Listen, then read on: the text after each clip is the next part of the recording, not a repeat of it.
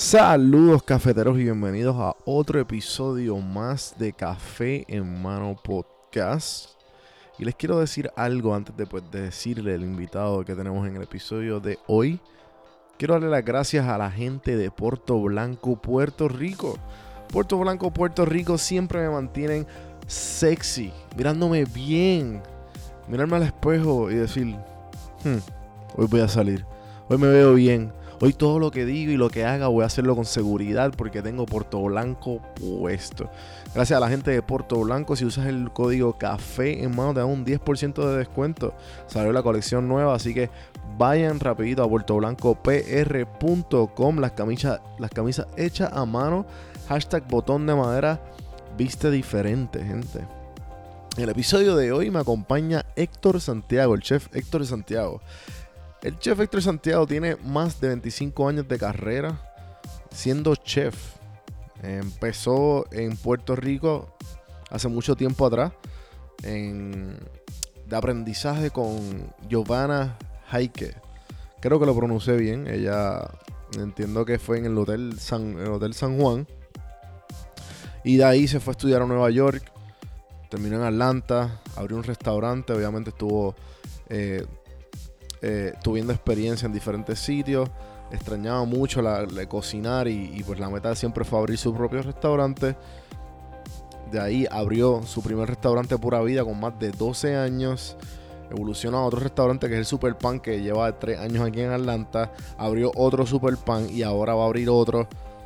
Bueno, ah, fue concursante de Top Chef. Esto estuvo cabroncísimo, no sabía eso. Me enteré en la entrevista. Y, mano, se nota que Héctor es bien apasionado con lo que hace y tuvo que hacer estos restaurantes por el simple hecho de llegar a la meta que pues va a ser, es simplemente ser un chef y hacer lo que le gusta sin tener que preocuparse de la, de la del, del burden de, del financiero. La entrevista está muy, muy interesante. Así que espero que se la disfruten. Y bueno, bueno déjame, déjame empezar, esto.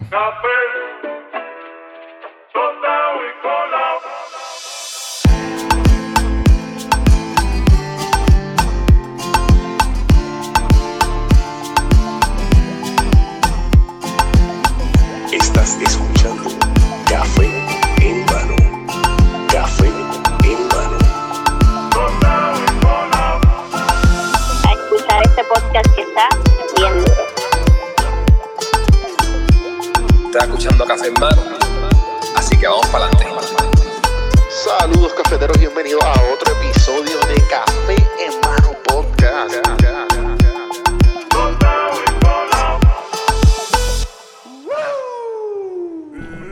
Bienvenidos, gente, a otro episodio de Café en Mano Podcast. Aquí yo encuentro con Chef Héctor Santiago. ¿Cómo está Juan? ¿Todo bien? Gracias por Netecillo, ¿cómo decir está? que sí. Este, llevamos un tiempito ya tratando hecho, de... pues trae para adelante.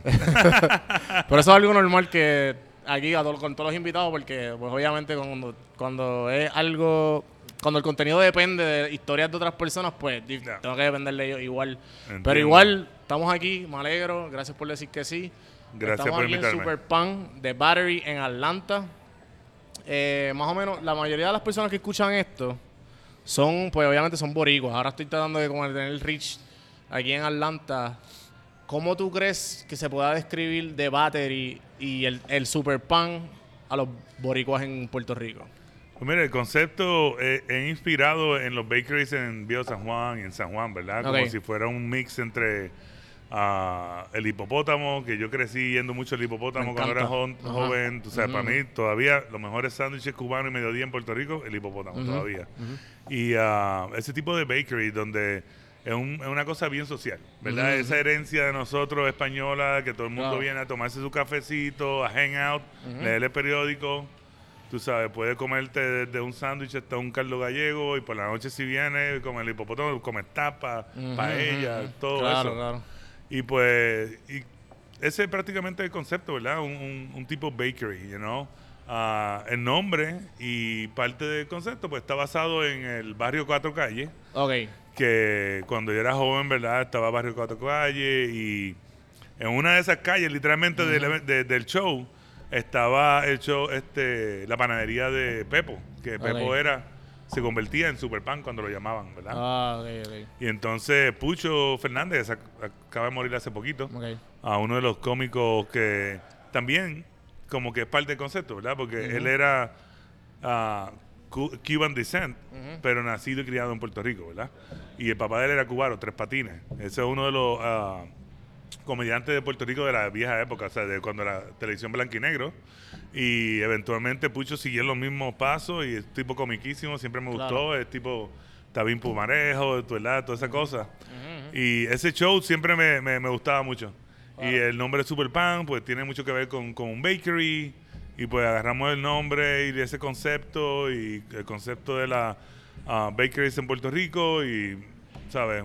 80% Puerto Rican con ese toque cubano, you know? Claro, claro. En, ¿Eres, eh, ¿Eres cubano o eres full Yo, boricua? 100% Puerto Rican, tú sabes. Mi mamá es de Jayuya, mi papá es de Ponce. La raíz de nosotros, ¿sabes? 100%. ¿Dónde, dónde te criaste? En Cupey Bajo. Cupey en Río Bajo. Piedra, Cupey Bajo. Iba a... Era también mi roommate, Caroline, de allí. Sí. Sí, yo estaba por arribita de Cupeyville y en el campo. Ajá. Y iba a la escuela en University Gardens en Atorrey, por allá. Y pues esa área de San Juan, ¿verdad? Yo crecí yendo al hipopótamo, a, a- ¿cómo se llama entonces? La sidra y todo ese tipo de bakeries. Ajá, ajá. Que si tú miras esos bakeries son owned by Cubans. Tú sabes, lo que es Casalte y todo eso. Claro. Y entonces pues tiene ese, un poquito de esa influencia. ¿ah? Mi abuelo antes decía que el real sándwich de Puerto Rico era el sándwich de pernil, que era lo que comía cuando era joven. Pero o sea, eventualmente el sándwich cubano pasó a ser parte de nuestro De everyday. ¿verdad? Como Sí. el sándwich cubano boricua. Exacto. Y ahora pues la tripleta es el sándwich puertorriqueño, ¿verdad? Que es riquísimo el, Sí. el cubano que ustedes tienen, que venden aquí. Sí, gracias. gracias. Este, sí, sí. Y pues hacemos todo, ¿sabes? Compramos puerco que le trabajamos como por tres días antes de ponerlo en el Oh, wow. sándwich, ¿verdad? El, cuerpo, el, el puerco sin antibióticos, de farm, tú sabes. Todo lo que buscamos es traer, pues, ese movimiento que le llaman locavore, que usar mucho producto local, producto bueno, orgánico, lo mayoría posible, no todo, pero la mayoría posible. Claro. Y por lo menos que llevamos producto limpio, sin antibióticos, sin hormonas. Hay cosas que yo cojo un puerco y yo me como desde, desde la, la- la- ¿cómo se llama? El snout. Ajá, ajá, todo, el- la el- manteca. Yo compro un puerco brutal y me lo voy a comer todo, tú sabes. Esa es mi dieta. Le vas a sacar, le, vas a sacar el, el Le voy a jugo, sacar el jugo. Y pues, ¿sabes? Para mí también tiene que ver mucho con el, eh, el farmer que tuvo que poner tanto trabajo. Al that. criarlo. Sí, Criarlo y pues es parte de, de nuestro concepto. Tratamos de traerle un poquito de Georgia. Llevo aquí veintipico años. Ah, y, y como que dando pausa, da- dando pausa a toda esta historia, eh, ¿cómo fue el, el, el, el transcurso de, de Puerto Rico a Georgia? Pero estaba en Puerto Rico, trabajaba para Giovanna Heike ah, por un tiempo. Ella fue la que en verdad me inspiró a, a seguir esta, este, ¿verdad? en la cocina. Claro. Y cuando me gradué de college en la UP, me vine a estudiar este, cocina a Nueva York. Ok.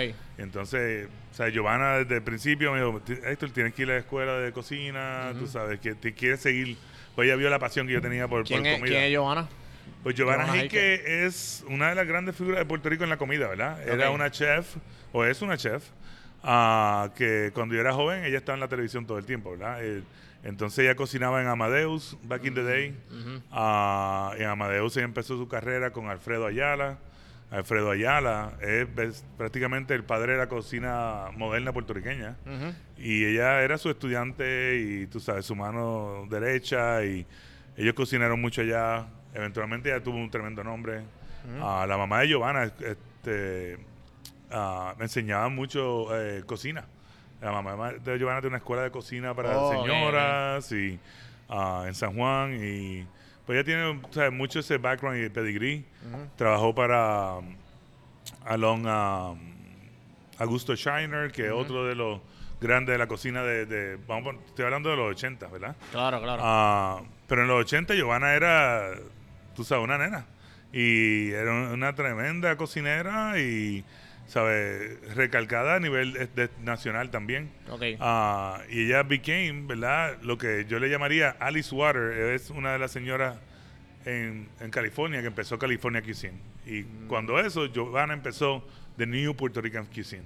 Ella fue la que empezó eso, ¿verdad? Con Augusto. Ah, ah, no Augusto, perdón, con ah, Alfredo.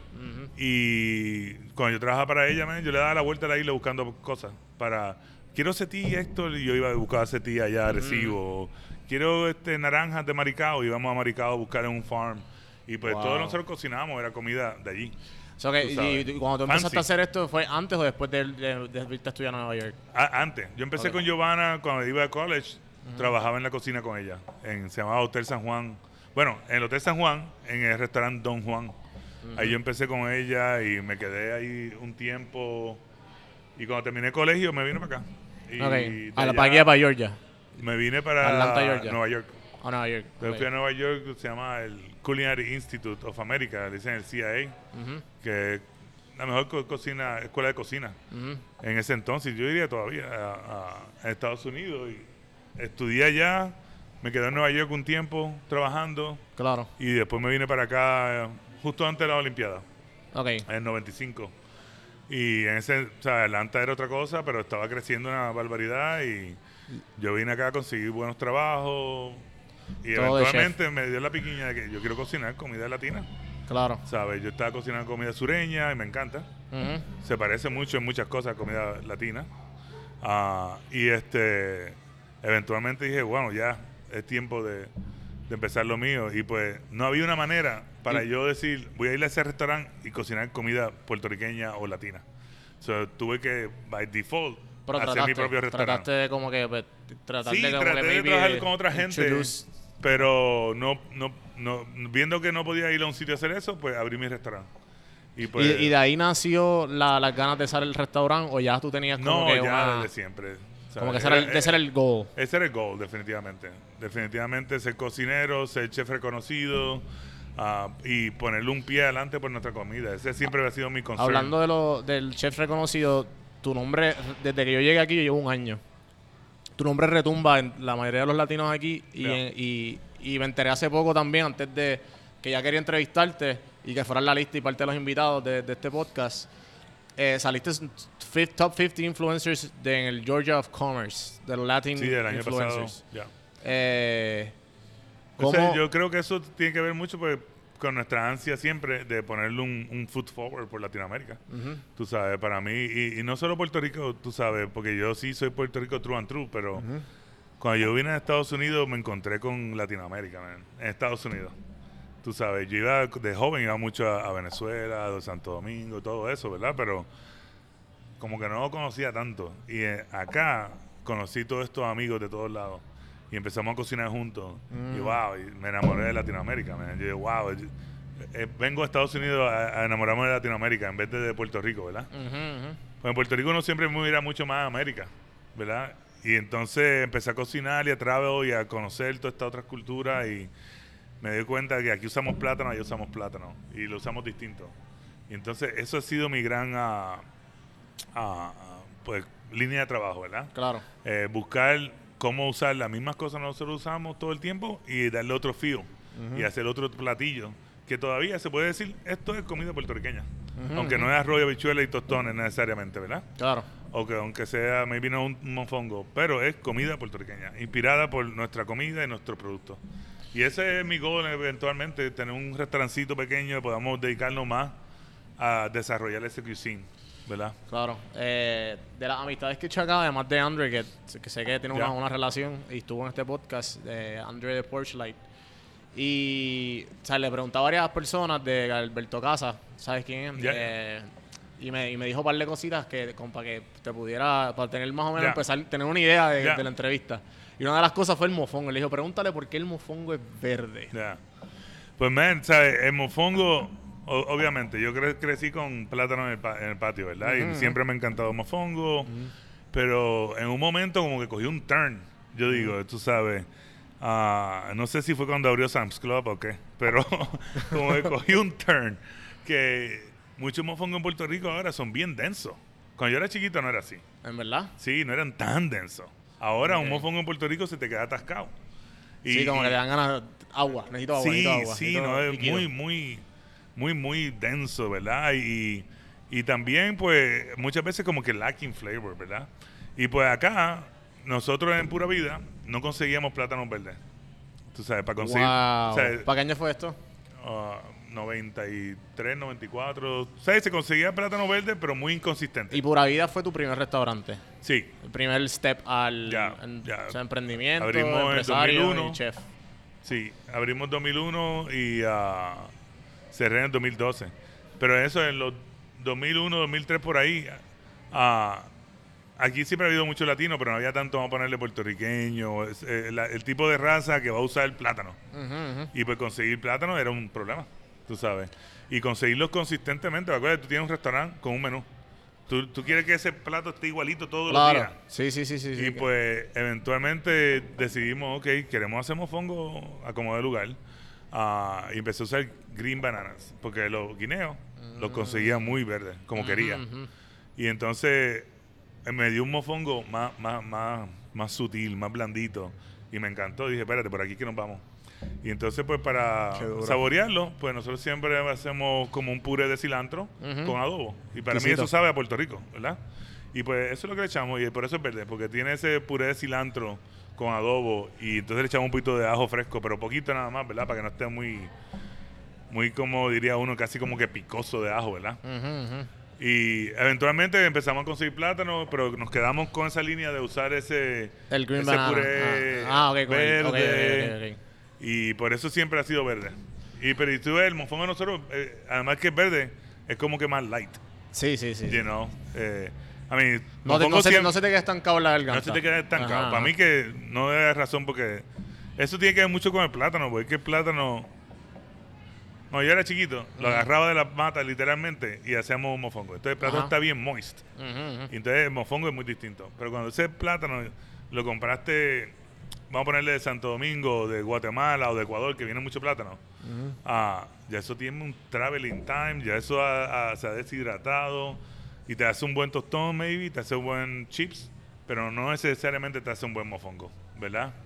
Y pues como chef yo siempre también eh, he buscado, me gusta decir la gracia del producto. ¿Cómo Todo- así? Porque todo producto tiene su gracia. Vamos a ponerle una malanga. Una malanga cocinada bien bajita por largo tiempo, prácticamente se hace un puré sola.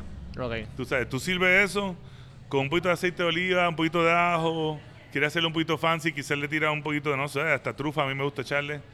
Ah, y es una cosa pues excepcional. Ya no es la, la, manga- la malanguita de te cocinaba mami, ahora es una cosa excepcional. Con una técnica muy fácil, pero trabajando la malanga, trabajándola, trabajando, nos dimos cuenta de que, mira, esta manera esto queda, pero a nivel de ponerle en un restaurante fancy ahí el cantito de malanga con sal por arriba, ¿verdad? Y que la gente diga, diablo, ¿qué es esto? Yo nunca había probado esto, ¿verdad? Y pues eso es, eso es la gracia del producto. Y Ajá. nosotros siempre tratamos de buscarle a todos los productos que usamos la gracia del producto para poder reach Claro, como el. un producto excepcional. Ajá, como el, lo, lo excepcional del producto. Exacto. Como- es como Lo que hace stand out el producto es mira, el. nuestra croqueta, croqueta básica, vamos a ponerle, pero usa un jamón brutal. Después le echo jamón serrano también. Eso le potencia el sabor mucho más fuerte y pues te hace un producto más brutal. ¿Verdad? Claro, Y claro. sin tener que reinventar la, el huevo. know. ujú. So, so, este, volviendo a la historia, al timeline, cuando, cuando conseguiste ajá, el, los plátanos llegaron, Ya. hiciste pura vida. ¿Cómo, qué, qué pasó con, cuándo fue que hiciste, el- cómo fue ese, cuánto duró pura vida, me dijiste? 12 años. 12, 12 años. Ya, ya, 12 años. ¿Y qué fue lo que Ya, pasó? pues, ¿sabes? como 12 que- años es una vida en un restaurante larga, man. Tú sabes, y especialmente un ¿Cuánto, chef-driven ¿Cuánto restaurant. es el average de un restaurante? ¿Como 5, 8 Eh, años? Más o menos 8, 10 años por ahí, muchas veces. Antes que tú, hay veces que tienes que reconcept.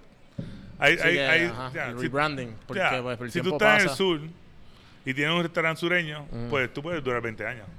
Pero hay cosas que tú ya tú tienes que decir, lo que tenemos que adaptarnos a la situación, a lo que hay, a todas esas cosas, ¿verdad? En, en pura vida, aunque era tapa y casual, era un poquito fancy. Y eventualmente lo fancy como que se ha acabado, tú sabes. Es muy poco lo que hay, hay que adaptarse.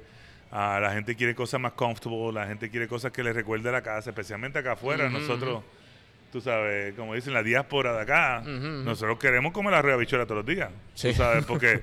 pero en Puerto Rico queremos espagueti. Para el carajo el arroz con habichuela, ¿verdad? Sí, ya sí, queremos espagueti, dame un, dame un ramen, dame lo que sea. Acá es, coño, ¿dónde están las arroz y habichuelas? Yo quiero comer un mofongo. sí, sí, sí, ¿Dónde están las alcapurrias? Ajá. No, ¿verdad? Es parte de lo que nos, nos pica la vena, ¿verdad? Definitivo. Y pues, por eso, yo como chef siempre he querido cocinar mucho más allá que esas cosas, pero como chef más maduro y, y como business guy, dice, "Man, vamos a darle a la gente lo que quiere la gente, you know? Ah, fuck it. Ya, Sí.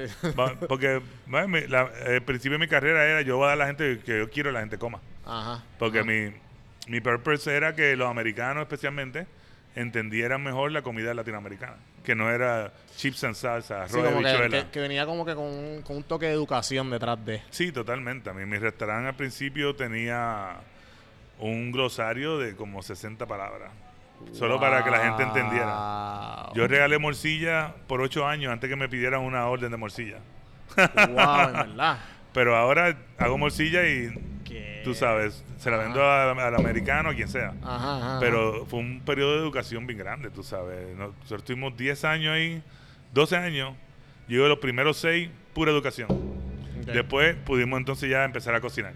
Al principio cocinábamos con mucho mucho background. Tenemos que, mis waiters tenían que ser maestros de cocina latina prácticamente, ¿verdad? Sí, Para sí. que la gente entendiera. Sí, porque tienen, tienen, que, tener- tienen, que, tienen que explicarle lo que van a consumir. total, total. Y eventualmente, pues ya la gente ya cogió la confianza en uno, eh, ya la gente sabe de uno, ha comido de tu comida muchas veces. Ya dicen, mira, dame lo que sea, tú sabes, con los ojos cerrados, ¿verdad? Y para el americano ha sido bueno y, y para el latino, eh, yo creo que también, tú sabes, porque la gente entiende que los sabores son auténticos. Yo tengo muchos amigos peruanos y a mí me fascina la comida peruana, he ido mucho a Perú. Y cuando ellos comen nuestros ceviches y nuestras cosas, y dicen, diablo, Héctor. Y yo, pues sí, pues es que sabe allá, no sabe acá.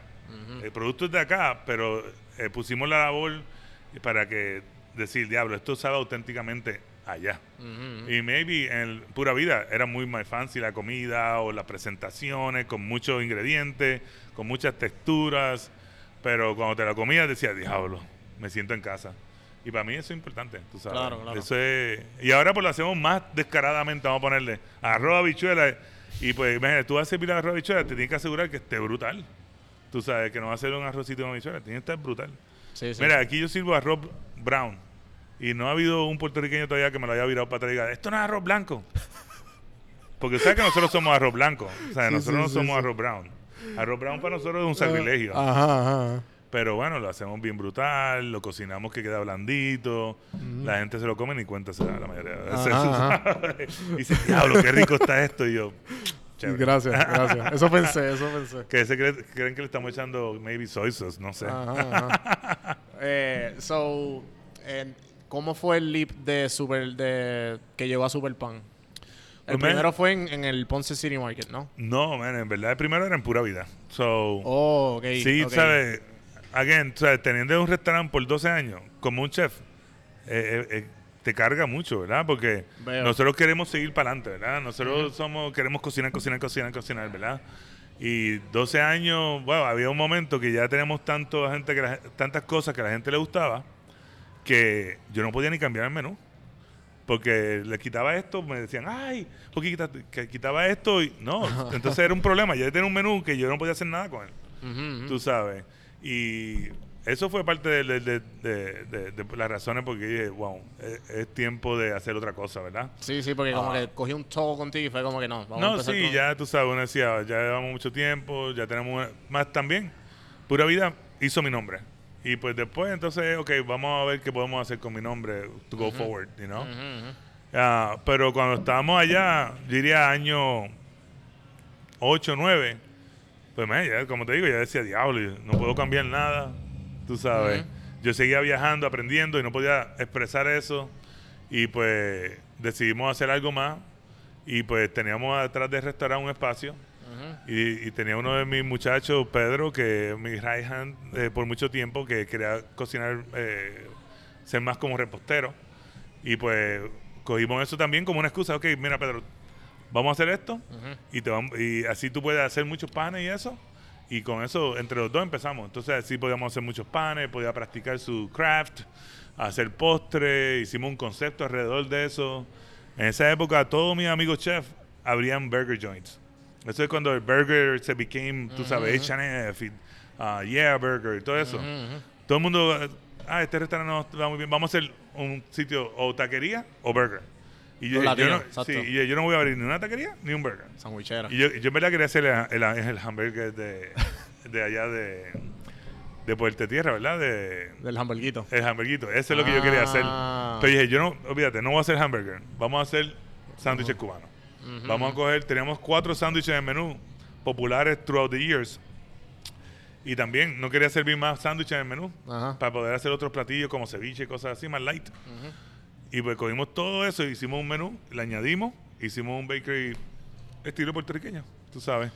Y el resto de historia, y estuvimos año y medio, la pegamos súper bien, la gente le encantó y cuando cerré el restaurante, pues tuve la oportunidad de a- abrirle un super pan y empezamos por super pan en Pond City Market. Y de allí creció otro concepto, se llama burro pollo. Y ese es de burrito, estilo... ah, Eso ya está. ese viene ahora en verano. Ok. Estamos ok. trabajando en eso ahora. Y ese concepto yo lo empecé en el, en el, en el parking lot. Eso empezamos cuando vimos que había un movimiento de food truck bien grande. Y yo en verdad no me convencía la situación de los food truck aquí, es muy difícil. eh. y empecé ahí literal en, en el parking lot, pegó increíblemente, unas líneas grandísimas y todo eso. Y a que lo trataste ya y bueno, ya, Oh, ya, ya- tú sabes que la fórmula funciona, como que ahora Ya. simplemente es adaptarse a lo, a lo que, a lo que y ya pues, sabes. aunque es comida mexicana, tiene todavía el tipo de cocina que yo cocino. Y el tipo de técnica y el- Sí, porque la cocina es como que tiene una personalidad Exacto. detrás de.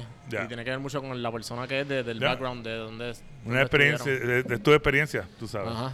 Y pues e- ese, yo tenía un tío puertorriqueño que tenía un sitio de burrito, pero la mujer era mexicana, en El Paso.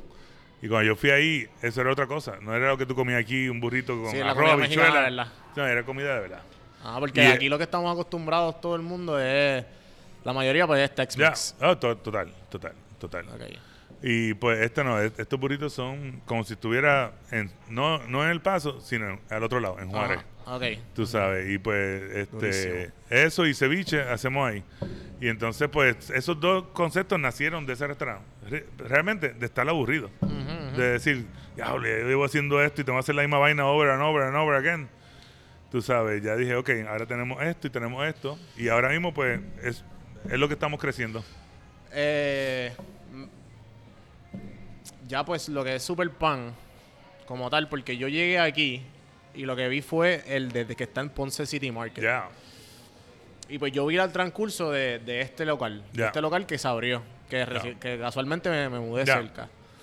Y, ¿sabes? Son dos monstruos de restaurante. Ya. ¿Sabes? ¿Cómo, cómo logra, de dónde, de dónde nace el, el balance de, de- de todo esto? No hay balance. Eso no existe. Pero, a mí, todo es tener gente buena, man. I mean, es- ah, yo en mi restaurante en pura vida, pues era yo. Y, ¿sabes? Es como ponerle a Andrés. Andrés está ahí todo el tiempo. Ese era yo antes, ¿verdad? Yo estaba ahí todo el tiempo. Y pues te limita en cierta manera, tú sabes. Y, ah, pero a la misma vez tienes ahí tu gente, tu equipo, y empiezas a develop esa gente. Es lo importante, porque para tú crecer tienes que develop esa gente al lado tuyo. Tú sabes, que ellos puedan cocinar como tú cocinas. Tú sabes. Y así fue que pudimos crecer esto. Yo cuando abrí el primer Superpan tenía cinco de mis estudiantes, vamos a ponerle, de mis muchachos, de muchachos que crecieron en la cocina conmigo. Y pues pudimos hacerlo y solidificarlo y pues, pues, poder seguirlo para adelante. Ahora estamos en un momento en que ahora estamos buscando también gente que se añada al grupo, pero que también sean gente que puedan hit and run. Porque ya, pues ya a mi edad y con lo que tengo, ya yo no puedo coger gente under my wings. Es muy difícil, ¿verdad? Porque no estoy ahí todo el tiempo con ellos. Y Sí, para mí, yo, yo, un poco de background. Sí, yo para mí lo más importante es que ellos puedan cocinar como yo cocino, que entiendan nuestro cuisine y que pueda que se sienta que cuando yo no esté aquí, que todavía estoy aquí. En pura vida teníamos eso por años, tú sabes que yo podía estar en un sitio y la gente decía, coño, esto no te vi y que yo no estaba ahí. Ah, pues ni cuenta me di. Yo, ah, qué chévere. Exactamente lo que yo quiero. Ajá. Tú Ajá, sabes. ajá.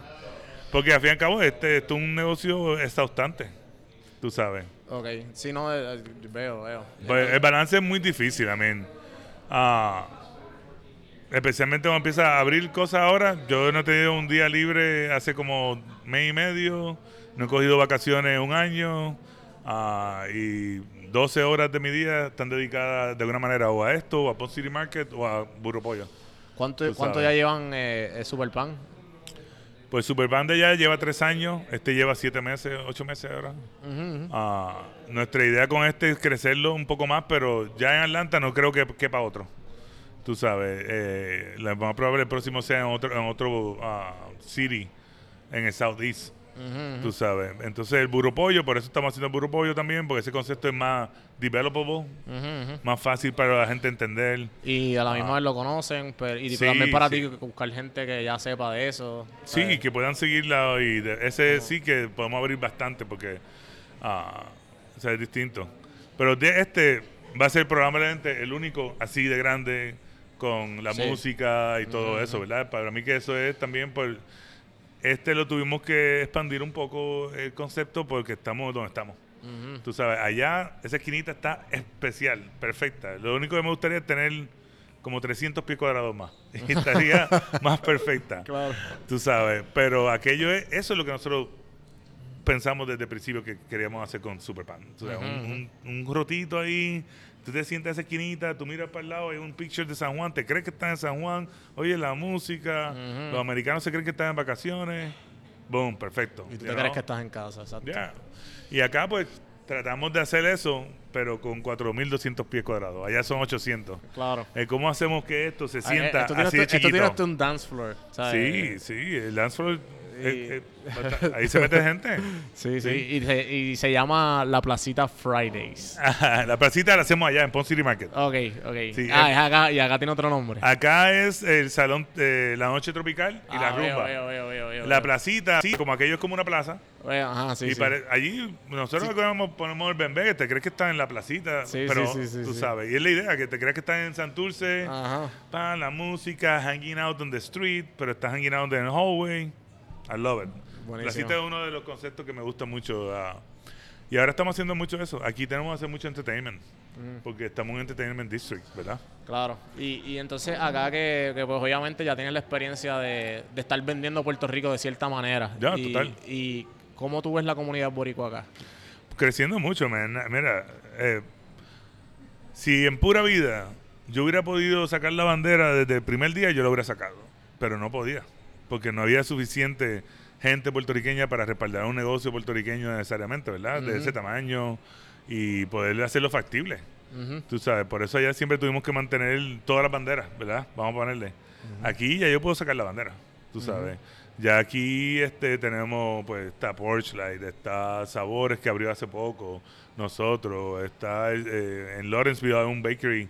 El Pablo. Sí, y bueno, y Pablo que acaba de abrir en, en Chambly. Ajá. Yo, coño, Pablo, ¿por qué no abriste por aquí cerca? Porque Sí, aquí, sí. aquí estamos como que concentrados. Ajá, ajá. Ah, y entonces ya hay mucho más puertorriqueños. Cuando yo era al principio aquí, cuando estaba al principio, había bastante puertorriqueños. Ok. Pero ahora hay mucho más, tú sabes. Acá en, en Life College nada más tenemos constantemente 300 boricuas ahí. Tenemos un montón de gente en Georgia Power, tenemos un montón de gente en CDC, un montón de gente envuelta en todo lo militar. ah, mucho ingeniero que viene para acá, muchos doctores. Sé que, sé que tuviste Una que ver mucho, sé que tuviste que ver mucho con, con Andre, ¿verdad? El, el, en cuando pasó María. Sí, pues mira, Andre y yo tenemos un reencuentro, vamos a ponerle una... pues, Cuando yo tenía pura vida, Ajá. Andre estaba trabajando para Kevin Radburn, allí cerca de nosotros. Y ah, yo conocí a Andre en ese momento y eso, pero ¿sabes? como nosotros siempre, los chefs estamos en nuestro restaurante y de ahí nos salimos prácticamente. Claro. Ah, pero después acá con, con los eventos que Julio Delgado puso para Puerto Rican Heritage Day y eso, nos reencontramos otra vez. Y de ahí para adelante hemos tenido tremenda relación, tú sabes. Nosotros siempre nos ayudamos.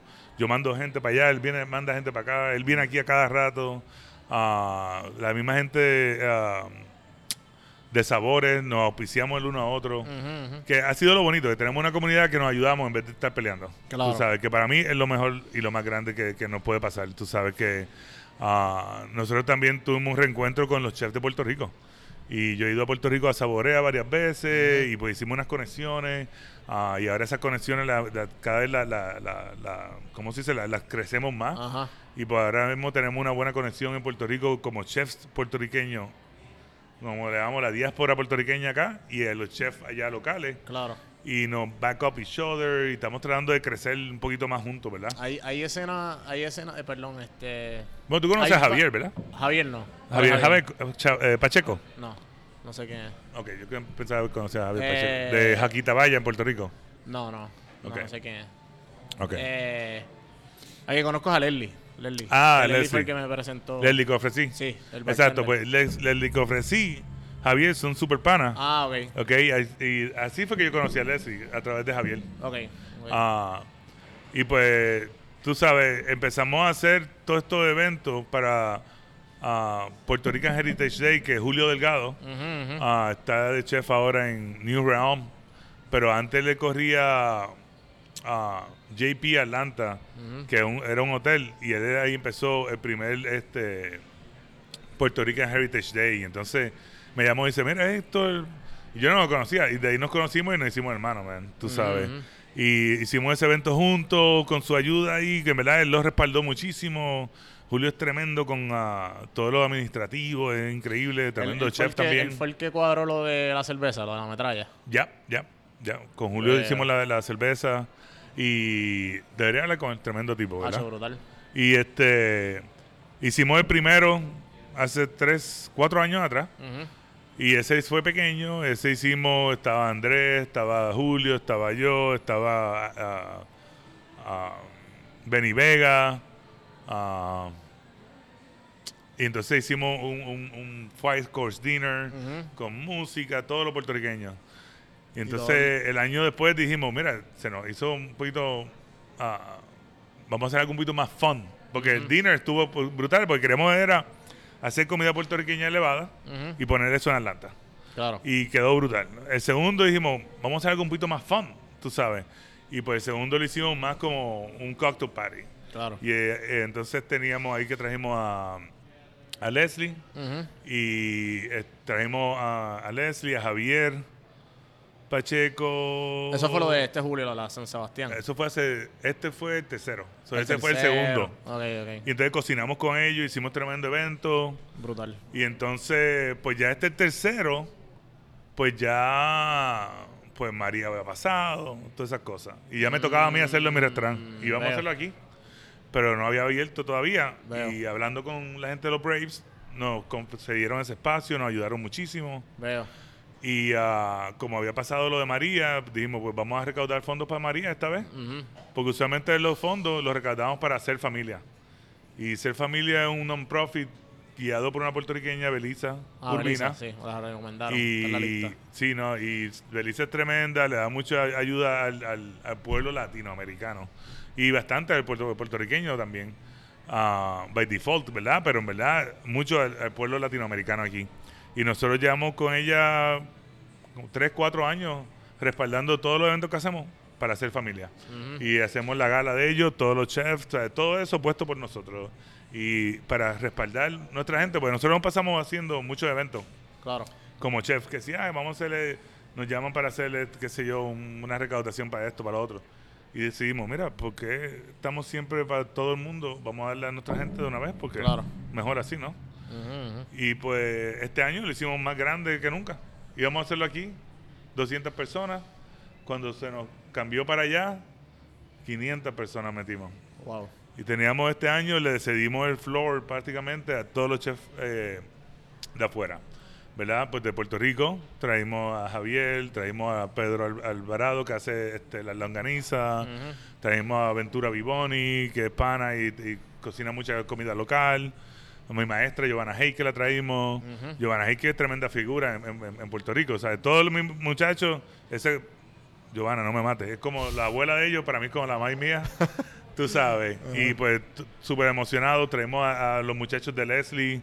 ah, y pues hicimos todo a través de recaudar fondos para eh, María y exponiendo a, a- a Puerto Rico. Poniendo a Puerto Rico al frente, ¿verdad?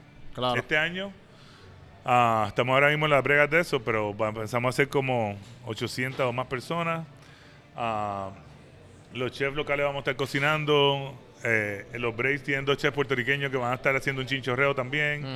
Ah, vamos a traer gente de Factoría, vamos a traer gente de Jungle Bird, vamos a traer gente de La Coctolera. Brutal. Con- y vamos a traer entonces, pues, cocineros este año, nuevos prácticamente. Los cocineros que vienen este año a Puerto Rico son de, de Young Guns, ¿verdad? Los muchachos que trabajaron para Javier y toda esa gente está ahora en sus pies. Pues estamos reportando a prácticamente pues, la nueva generación. Ujú. Y para nosotros es bien importante, tú sabes, es bien importante que nuestra comida se divulgue más, tú sabes. Sí, definitivo. Y pues ese es nuestro goal ahora. Y este año, pues, más fondos para ah, ser familia, muchas de esas cosas. Estoy, ellos siguen bregando con cosas de María, de la gente que se mudó para acá. Muchos niños con problemas psicológicos que ya ayudan mucho. Y pues, seguirá. Este es el número, cua- número cuatro. So, ya mismo cumplimos cinco años y cada vez ha estado mejor y mejor. Y todos los americanos le encanta. Ponemos un foot forward por Puerto Rico, ¿verdad? Enseñar nuestra cultura, un, Sí, buen sí. light, ¿verdad? Sí, sí, sí. Eh, hay que hacerlo. Eh, entonces, me gustaría saber qué tipo de. En los, en los 25, 20 ¿cuánto llevas? ¿25 años de carrera en total, más o menos? Sí, man, serán. Diablo. Sí, por lo menos. Por lo menos. Sí. Eh, entonces, ¿qué, ¿qué hábitos tú te has dado cuenta que has desarrollado en el camino? Que tú digas que como que son tuyos o que simplemente es que nunca te falla. Man, en verdad, el hábito más grande que yo tengo es trabajar duro. Tú sabes, give it all. Feel, even cuando yo trabajo para otra gente, tengo que sentir que es mío.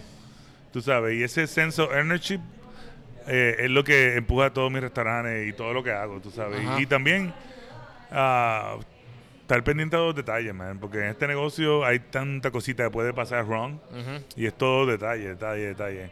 Tú sabes, desde ponerle una mata a un sitio hasta traerle un vaso de agua al momento que es, hasta pues que si te doy unas mozos tenga una cosita para comértela.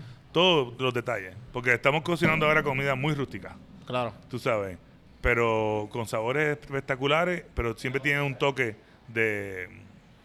No quiero ser finés, pero un poquito, poquito- elevar un poquito nuestra cocina con una cosita, tú Claro. sabes, ¿verdad? No estamos buscando reinvent the wheel, pero detalles son muy importantes y nuestra gente, muy importante. Tú sabes que nuestro equipo se sienta bien ah, Familia. familia, tú sabes, ya. Eh, entonces, ¿qué, qué tú has aprendido de, de los fracasos que has tenido?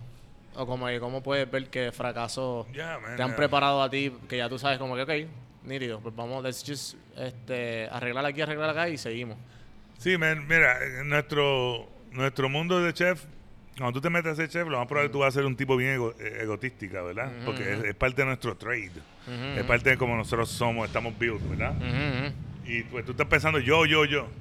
Pero llega un momento que tú te das cuenta de que es, es mucho más que tú, tú, tú, ¿verdad? Claro. Y que para ser brutal y hacer un buen concepto y poder diversificarte y todo eso, te hace falta tu gente. Tú sabes. Y pues, para mí, que ver eso fue a través de decir, wow, no tengo gente para trabajar y esto. Y es prácticamente un, un fracaso en que, wow, pudo haber sido mejor este, si hubiera embrace my people y todo eso. Y, pero como también egotística, maníaco que puede ser uno, y no necesariamente egotística, muchas veces tú no ves eso. Y como la manía de tratar de hacer las cosas lo, lo más perfecta posible, todavía eso tú no puedes dejarlo atrás, porque eso es lo que te hace bueno. Claro. Tú sabes, pues eh, así aprender eso es una cosa que viene con la madurez, tú sabes, que viene con años de experiencia, que vienen con buenas y malas, tú sabes. Y es una cosa pues difícil de aprender, y, y- pero que cuando tú aprendes eso, ya tú dices, ok, we can go forward, ¿verdad? Y, ¿sabes? Abrir y cerrar restaurantes, yo, yo tuve un restaurante por dos años, lo terminé cerrando. Yo no pienso que fue un, un fracaso, fue una cerrar una puerta ya y abrir otra, ¿verdad? Ah, pero yo fui a este show de Top Chef y yo pensaba que iba a ser brutal ahí, porque yo siempre he cocinado, tú sabes, from the gut, ¿verdad? Yo no cocino con receta. Ujú, Yo, ujú. tú dame esto y esto, tú tírame un monte ahí con un cuchillo y yo te cocino algo, ¿verdad? Sí, eh, improvisar. la- Yeah, y eso siempre ha sido mi, mi manera de cocinar. Y yo pensaba que en Top Chef yo iba a. a- diablo, cuando yo fui a mi, a mi season, diablo, me encuentro con unos chefs brutales. Yo, diablo, si huevo. Ay, perdón. No, no, no Ese tipo me da una pela. Tú sabes. No, man, ahí es que tú empiezas a decir, wow, ok. Eso para mí fue uno de los choques más grandes de mi carrera, salir de ese show. Yo pensaba que iba a salir mejor y, y para mí sí fue un choque grandísimo y me afectó un tiempo, tú sabes. Eso Y- fue antes o después de Super Pan. Ah, Super Pan. Super Pan, Super Pan, Super Pan, Super Pan. Yo creo que todavía Super Pan no estaba abierto. Ok. Sí, sí. Estábamos en pura vida. Ok. Estaba en pura vida. Y ah, le fue muy bien al restaurante con eso. Tú Sí, sabes. No, la gente vino, la gente no le importó nada que yo perdiera. Tú sabes. Ah, yo salí de ahí de verdad scarred. Tú sabes, como que un down brutal. Y estaba en Nueva York con un evento que yo iba de chefs mucho. Y me, me meto al- antes de salir aquí del aeropuerto, alguien me, reconoce y quiere tomarse fotos y qué nice que hiciste, qué sé yo.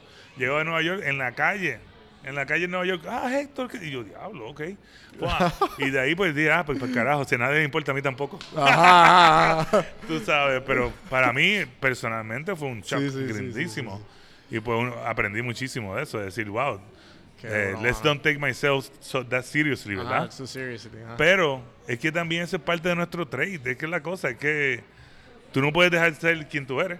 You know? Tú puedes cambiar, modificar, pero tú eres quien tú eres. ¿Cuál, es, sabes. cuál es el futuro de, de, de Héctor Santiago? Hacer ron en Puerto Rico. Es- ese es mi goal. Ese es mi goal. A mí me encanta cocinar. My- my- mi visión siempre ha sido morir. ¿verdad? Sí, morir detrás de una cocina, pero ah, me encanta toda la cultura de, de la coctelería, me encantan los, los, los rones, me encantan ah, los métodos viejos de hacer cosas. Tú sabes, yo soy, a mí me encanta craft cocktails, ah, desde un buen ron hecho a mano hasta un mezcal o un pisco que todavía se hace mucho a mano. Eso para mí son mis favoritos. Y eso es lo que quiero hacer otra vez. En Puerto Rico mucho de ron está hecho bien mass produced, ¿verdad? Es una. Sí, de comercializado. sí, bien comercializado. Yo quiero hacerlo back to how they used to do, ¿verdad? Sí, tipo, tipo single barrel, whisky, así. Sí, literalmente. Y pues hacer eso y cocinarlo otra vez, ¿verdad? Yo quiero cocinar behind the stove otra vez. Y esa es la razón de estos restaurantes. Estos restaurantes son un poco más profitable. En este negocio hacer dinero es up the road, es bien difícil. Y en e- estos negocios lo he hecho on purpose para un día poder hacer un restaurante como Pura Vida que era más gastronómico y no tener que preocuparme por pagar la renta. Tú sabes, porque Sí, en ese, en financial ese negocio no se, independence. no, se, no se hace dinero. En pura vida yo hice nombre, yo no hice dinero, ¿verdad? Y pues yo busco ahora poder un día decirle, mira, yo voy a abrir este restaurante y yo voy a cocinar my guts off, tú sabes, y no tener que estar pensando en, en dinero, pensando en, en trabajar más nuestro producto. Sí, en, en, tu... y hacer mi, roncito y poder, de- ¿sabes? Es parte de lo que hacemos, es parte de lo que creo de en craft. Ajá. ¿Tienes algún nombre pensado o algo como que, que pueda...? Ah, eh, en verdad todavía tenía un nombre por ahí guindando y se me, se me ha ido, pero... Ajá. Ah, no, perdón. Ah, ahorita la agarro, no te preocupes. Ah, pero sí, tú sabes, no, no va a ser este, una cosa así. ¡guau! Va a ser más, más que nada por, vamos a ponerle, puede que sea ron Oaxaca Ajá. y puede que sea por ron Laja. Tú sabes, Sí, sí, depende sí, de sí. dónde salió la caña, de ahí salió lo demás. Todo eso que estamos que tú no buscando. te preocupas por eso, te preocupas por el craft. Como No, el craft, que se, yo pueda coger esa caña, probar ese jugo y como si estuviera cocinando. Exagerado, decir, wow, exagerado. a este jugo yo puedo hacer esto, esto y esto. O puedo irme por este lado. Este jugo aguanta madera, este jugo no aguanta madera. Este jugo aguanta un poquito de smoke, este jugo no. O sea, eso es parte de lo que quiero hacer. eh, en cierta manera, old school, pero con un poquito de innovación. Y ahora me interesa mucho eso. Menos, menos gente quejando. sí, tú sabes. Ajá. A- a- tanto como yo amo mi staff, a la misma vez es muy difícil handle mucha gente. Sí, sí, no me imagino. Sí, No, eso es la- las partes más difíciles del trabajo son esas. Cocinar no es nada, atender al cliente no es nada. Sí, eso es Eh, lo... crear algo no es nada. Que yo sé que te tienes que ir, estamos acabando la última pregunta. eh, si alguien, si tuvieras alguien de tu círculo que estuviera en cuarto año, en high school, eh, senior year, y, y te dice, no sé, un sobrino, un hijo, alguien en cuarto año, y te dice, Héctor, yo quiero ser exactamente como tú, ¿qué tú le recomendarías? Trabajaran duro, duro, duro y se quitaran el chip del show de lo más rápido posible. Porque o sea, eso, es- eso viene con, con nuestra personalidad, el chip on the shoulder, pero eso, tan pronto tú puedes quitarte eso de- del shoulder, El- tú vas a crecer ¿A qué tanto te refieres con el chip del shoulder? De, Pues como ese ego. El ego. Ya, ya. Tan pronto tú puedas salir de eso, ahí que tú vas a aprender más. Porque yo he aprendido mucho y yo, gracias a Dios, siempre, en cuanto a eso, nunca he tenido un chip en the shoulder. tú sabes. Yo siempre he aprendido de. Yo aprendí a cocinar de mi abuelita, de mi mamá, de mi papá, de mis tías, de la gente en la esquina, en piñones. De, me voy a, a- a Perú y me meto a un hueco a aprender de una viejita. Voy y como la comida del chef. Quiero ver lo que el chef hace con ella. Pero yo quiero aprender de aquello. Tú sabes, y eso es lo más importante, no, no tener ese... Ahora mismo nosotros vemos algo en Google y ya no creemos que no lo sabemos. Ajá, ajá. Tú sabes, e- es la práctica y es la... Lo más que yo diría que yo tengo no es, no es fuerza, sino es este... I don't give up, ¿verdad? A mí tú me das con un, con un marronazo y... Ok, dame el otro. Pero no me voy a, a- a tumbar, tú sabes, yo para arriba otra vez. Tú sabes, y hay veces tiene que ir against the current, vete against the current. Pero lo más que yo tengo es resistencia. Y en este negocio tiene una resistencia grande. Y pues para aprender bien, tiene que no tener un chip on the shoulder. Aprender de quien sea. Nunca creer que sabes todo porque yo no sé nada, al fin y al cabo. De comida latina y puertorriqueña, yo me siento que no sé nada. Y tú sabes, y me dicen, ay, que si. Yo odio cuando alguien me llama, eh, ah, que si Masterchef, Masterchef de nada. Yo no, no sé lo que yo quiero saber, tú sabes. Y yo llevo 30 años aprendiendo esto y todavía me creo que no sé nada. Y pues eso es lo más importante, ¿sabes? Poder tener esa mentalidad de absorber todo lo posible, tú sabes. Héctor, ha sido un placer. Gracias, igual. Bueno, el- le he aprendido un montón, me ha encantado la conversación. me alegro. Y gracias. pues, a- ya va a despedirnos las redes sociales, donde te consigue la gente. Ah, Chef Héctor Santiago para ver las cosas personales, que hacemos muchas cosas, eventos, viajamos mucho, hacemos muchas cosas bien chéveres. Ah, para Superpan, el Superpan ah, PCM y el Superpan Battery. Y Ahí pueden ver todo lo que hacemos diario, todos los eventos que hacemos. Y también pueden follow el Burro Pollo. El burro pollo, sí, el burro pollo ya estamos empezando a build ese Instagram y todas esas cosas. Tienen cosas de las cuando lo hacíamos en la calle, tú sabes. Y ahí. Sí, eso vamos a empezarlo bien fuerte y siempre vamos a tener un bien activo, tú sabes. Yo tan pronto pueda, otra vez para la calle, a viajarle, a traer comida para acá, a viajarle y traer comida para acá. Eso es lo importante para mí, Claro. tú sabes. Eh, pues a mí, ¿sabes dónde pueden conseguir? donjuandelcampo.com, lo redirigiré a mi Instagram. Y pues a- si no, en Don Juan del Campo todas las redes sociales, si no, links.donjuandelcampo.com, ahí están todas las plataformas donde pueden escuchar el podcast. Y pues obviamente suscríbanse a YouTube, estamos aquí en Super Pump para que vean este panorama con la cámara en YouTube, suscríbanse. Gente, hasta la próxima y gracias. Gracias.